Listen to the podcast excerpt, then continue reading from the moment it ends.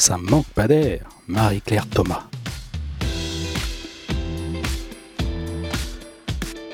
Bonjour et bienvenue dans notre nouvelle édition de Ça manque pas d'air, l'émission de radio entièrement dédiée à la recherche en éducation. C'est une nouveauté cette année, ça va être une pratique que je vais perpétuer et que je vais continuer dans, dans la suite de ma carrière et auprès de toutes mes classes, ça c'est sûr et certain. Comme nous l'avions évoqué lors d'une précédente émission, Hélène Crosset-Spinelli et Michel Granja nous ont parlé d'évaluation qu'ils placent au cœur des enseignements, au service des apprentissages ça ne manque pas de susciter beaucoup de questionnements, notamment aujourd'hui où les cursus scolaires, curriculaires, on les appelle comme ça, se tournent de plus en plus vers une formation et donc une évaluation par compétences.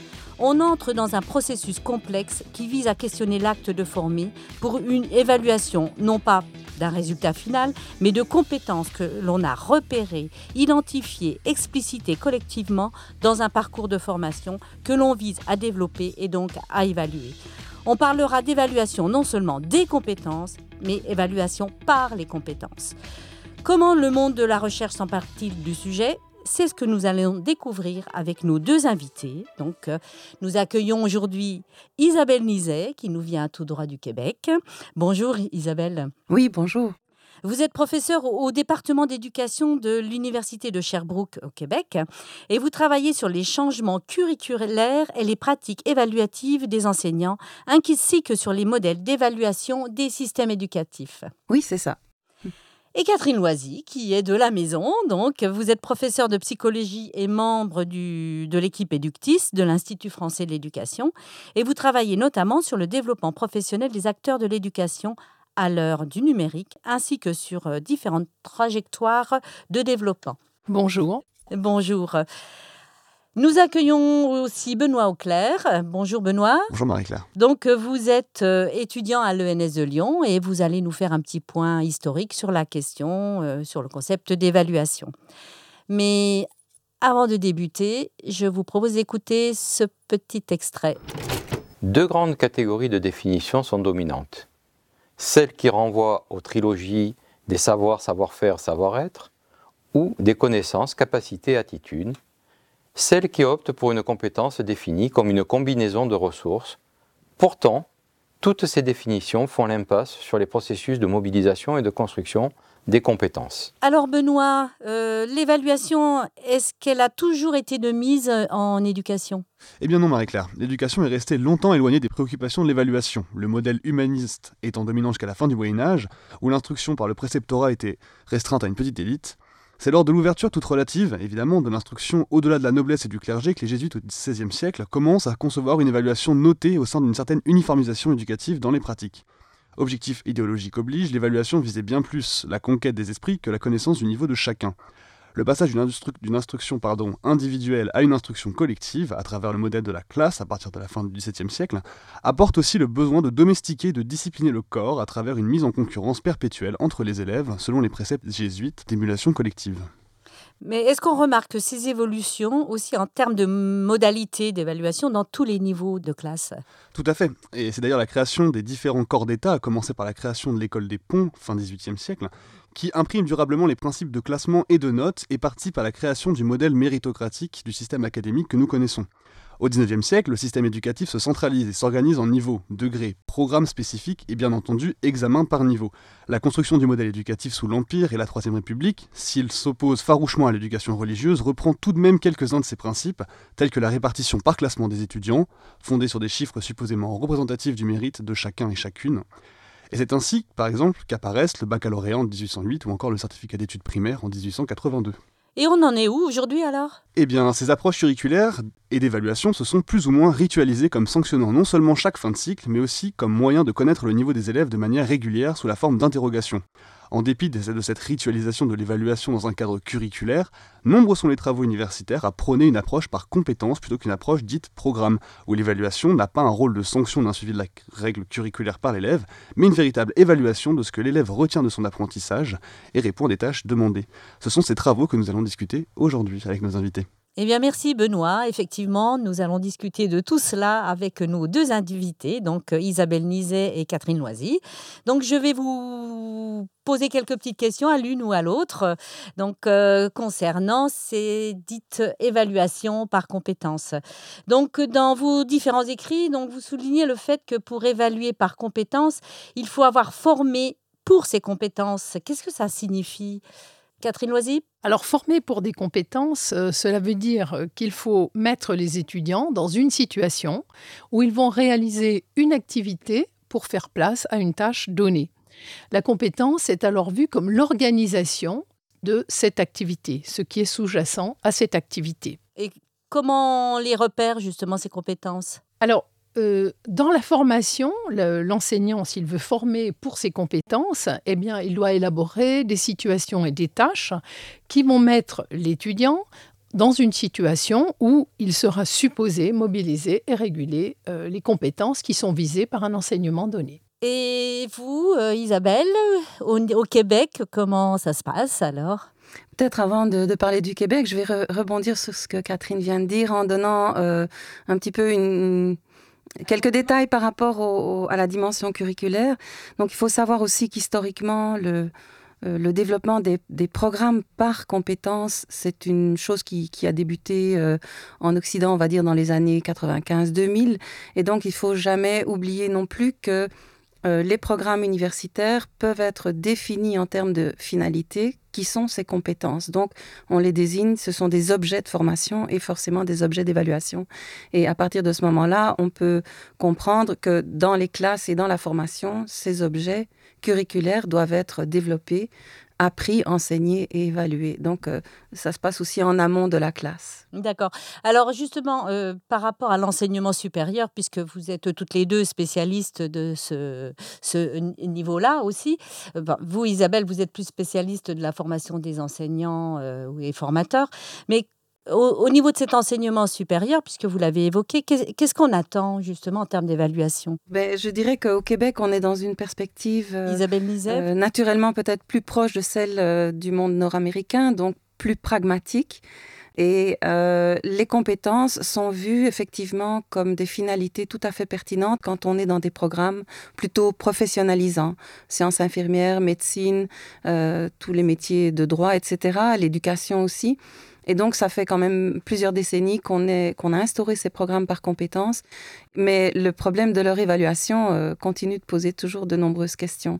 Donc, c'est un choix politique qui a été fait et qui vient aussi d'injonctions que nous recevons de l'UNESCO. Donc, euh, la France est aussi, je dirais, en quelque sorte, euh, euh, soumise et imputable de cette implantation dans les programmes universitaires, mais Catherine pourra peut-être plus en parler. Mais justement, là, je rebondis et puis je, et Catherine Loisy nous en parlera, mais vous avez parlé de, pragmatique, euh, donc euh, on, est plus sur des gestes professionnels, donc liés à un métier. Oui, je dirais que le, le mouvement s'est implanté probablement beaucoup plus facilement dans les facultés où il y a des programmes professionnalisants. Ça reste encore relativement problématique et plus difficile à implanter dans des, dans des programmes qui ont une vocation beaucoup plus disciplinaire, où il n'y a pas de finalité euh, professionnalisante. Et donc, euh, c'est peut-être une situation qui se retrouve ailleurs aussi. Catherine Loisy, point de vue français. Alors, euh, c'est vrai que comme euh, ça a été soulevé euh, en introduction, il y a des différences importantes culturelles entre l'Europe et l'Europe francophone en particulier et le monde anglo-saxon et en particulier états-unien, où pendant longtemps l'approche cursus, l'approche par les savoirs était dominante et où aujourd'hui, effectivement, cette approche curriculaire s'implante. Et la France, bien sûr, s'inscrit, enfin les politiques éducatives de l'enseignement supérieur en France, bah, maintenant, elle, tente de répondre à cette demande, et euh, sous l'impulsion en particulier du processus de Bologne. Et euh, l'idée maintenant, euh, je cite Bologne, c'est de donner aux citoyens les compétences nécessaires pour répondre aux défis du nouveau millénaire. C'est à la fois très vague et très large, ce qui permet, comme Isabelle l'a dit, à la fois de répondre à des besoins peut-être professionnels, mais aussi de penser beaucoup plus largement les compétences qui seront nécessaires dans le monde à venir et qu'on ignore encore. Alors je pense qu'on a en France une volonté d'aller massivement vers les approches par compétences quels que soient euh, les types de formations, y compris donc dans des formations qui sont traditionnellement euh, non orientées vers des métiers, non finalisées en tout cas par une entrée dans le métier. Ça, c'est vraiment une volonté euh, d'emmener tout le monde vers des compétences. Isabelle Nizet, vous avez des choses à compléter, à rajouter par rapport à cela, du point de vue du Québec? Je dirais qu'au Québec, euh, on, est dans une deuxième génération de, curriculum par compétence. C'est-à-dire que maintenant, en tout cas, on, le verra peut-être plus tard, euh, mais on, insiste beaucoup plus actuellement sur la réalité des situations professionnelles. Euh, si je peux donner un exemple, on pourrait dire qu'un médecin doit exercer son métier, doit disposer de compétences, mais l'enjeu de sa professionnalisation, c'est vraiment qu'il soit capable d'exercer ses compétences dans une diversité de situations.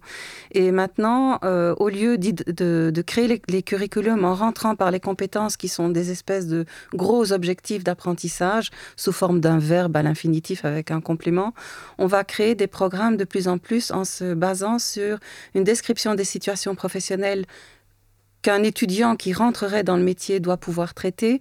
Et on va dériver de ces situations les compétences qui vont être nécessaires pour la traiter et les ressources ou les connaissances ou les savoirs qui vont devoir être développés pour euh, agir de façon efficace et efficiente. Et donc, je dirais qu'on est vraiment dans une deuxième génération parce que euh, l'approche par compétence telle qu'on l'a développée et qu'on la développe encore euh, a révélé ses limites justement par rapport au lien entre ce qui est théorique et ce qui est pratique. Ça reste un, un élément qui reste très problématique. Et ça veut dire aussi quelque part, alors qu'il y a une dimension collective pour préparer tout cela, euh, ça ne concerne pas qu'un enseignant dans, dans sa situation, enfin dans, dans, dans sa discipline ou dans son contexte euh, disciplinaire.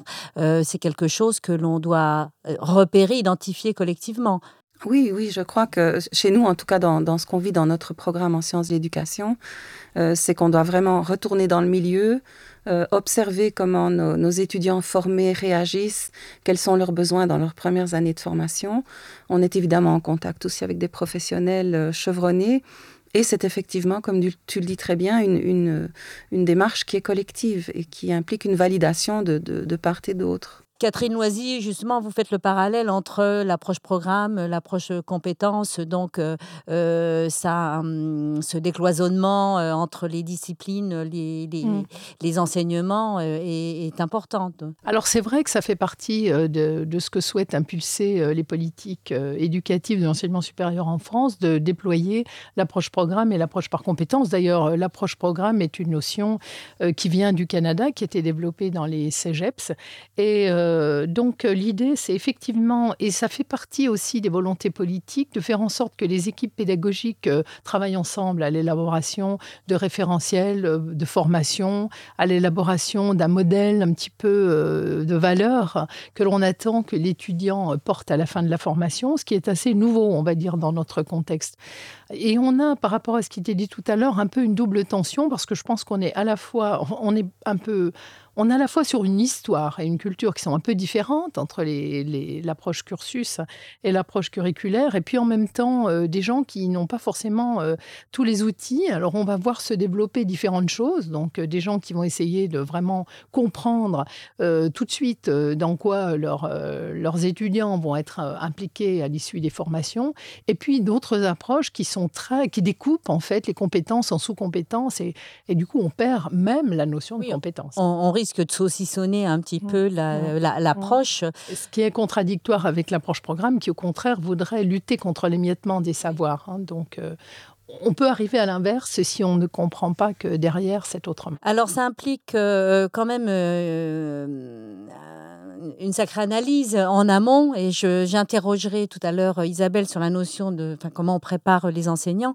Mais justement, les enseignants, comment euh, ils, doivent mettre en place des situations euh, d'apprentissage telles qu'elles doivent permettre de, d'évaluer et de, de rendre visible et de développer ses compétences.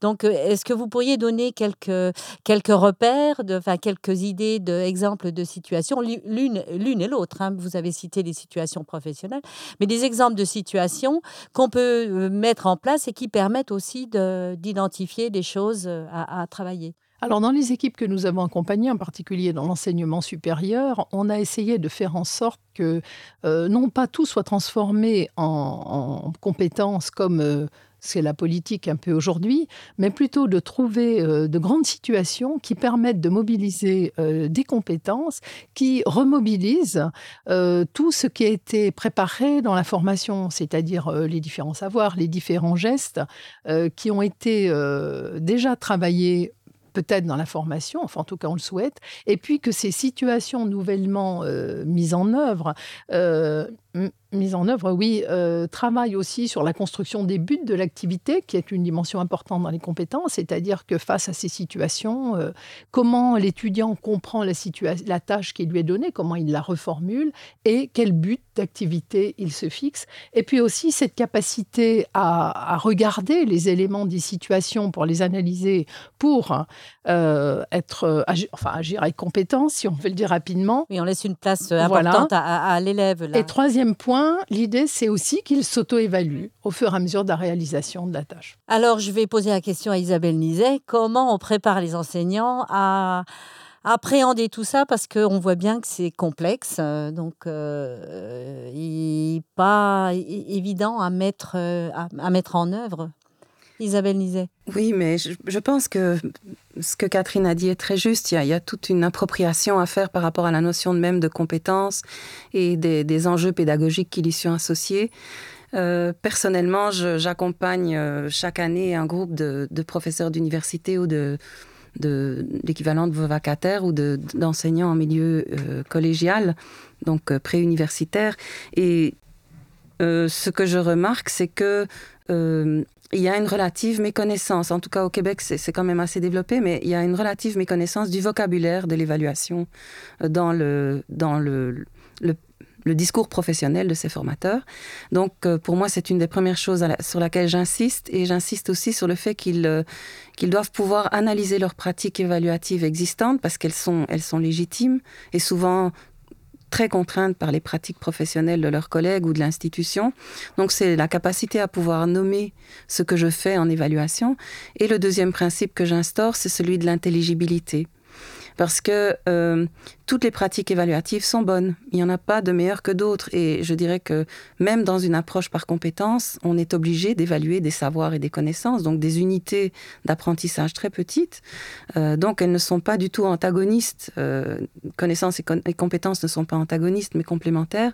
Et donc dans cette perspective-là, c'est l'idée de développer une intelligibilité des pratiques, donc de savoir quand, pourquoi, comment j'évalue, euh, qu'est-ce que ça va avoir comme effet sur l'étudiant, euh, dans quelle mesure je peux impliquer l'étudiant dans, le processus d'évaluation, et surtout aussi euh, comment ma, pratique évaluative peut-elle remplir deux fonctions qui sont incontournables et, source de beaucoup de dilemmes. Comment cette pratique peut-elle favoriser l'apprentissage des, étudiants et les préparer à une réussite? Et comment peut-elle aussi rendre compte d'une certification de ces compétences dans des programmes professionnalisants? Et ce sont deux dimensions qui sont très très euh, qui semblent opposés, mais que l'on devrait vivre de plus en plus dans une complémentarité. Et c'est le gros défi professionnel en évaluation pour les professeurs. Ce que j'entends là, c'est que d'un côté comme de l'autre, enseignant à élève, là, il y a la dimension explicitation est très forte. On invite l'enseignant à euh, être conscient de ce qu'il cherche à développer euh, chez les élèves, les étudiants, et l'étudiant ou l'élève euh, doit être capable de, de, de, faire un retour réflexif sur ce qu'il a, enfin, sur ce qu'il a visé euh, en termes de, de travail. C'est bien ça? Alors effectivement, cette explicitation des compétences est un élément clé de toute l'approche par compétences et que ça passe par un portfolio, mais parfois c'est un peu lourd, ou un journal de bord, ou différents outils qui peuvent être au service de cette évaluation. Nous, ce qui nous semblait intéressant intéressant également, c'est que cette production non seulement permet euh, à l'étudiant de repérer euh, les compétences qu'il construit, le processus, les manques, euh, etc., mais cette évaluation plus précise, plus fine, plus élaborée, euh, formalisée, peut être remise au service à la fois des situations euh, développées par l'enseignant, des situations d'apprentissage, des situations pédagogiques, et à la fois du programme. C'est-à-dire que ça donne une vision beaucoup plus précise de l'alignement est-ce que euh, finalement, quand l'enseignant s'est fixé des compétences à atteindre euh, et qu'il a créer des situations pédagogiques avec l'idée qu'elles euh, permettaient de développer ses compétences. Est-ce que c'est bien le cas? Est-ce que c'est bien Est-ce qu'on a bien cet alignement ou au bout du compte c'est autre chose? Et puis est-ce que le programme vise bien finalement euh, les compétences qu'il euh, qu'il prétend mmh. viser? Et on évite tout malentendu pédagogique. Je sais, il me semble que ça s'appelle comme ça. Isabelle Nizet, peut-être le, le petit mot de la fin parce que là nous avons largement dépassé, mais c'est un programme hyper riche. Donc, euh, pour conclure, euh, Isabelle Nizet. Lourde tâche, mais je euh. reviendrai sur peut-être sur la dimension collective du travail. Ce que Catherine évoquait est très important. C'est de mentionner aussi que dans les programmes ou dans une approche programme, souvent tous les formateurs ou les professeurs poursuivent l'atteinte de même de compétences relativement identiques. Et donc, ça implique que chacun d'eux va contribuer au développement de ses compétences du programme chez l'étudiant à travers son apport disciplinaire ou sa spécificité ou son expertise. Et donc, euh, je, pense, il faut le voir vraiment comme un éventail. C'est une contribution individuelle de chacun à, euh, un programme commun. Et les étudiants le sentent, le savent, et c'est quelque chose de, qui, est, qui est très euh, engageant pour eux et motivant.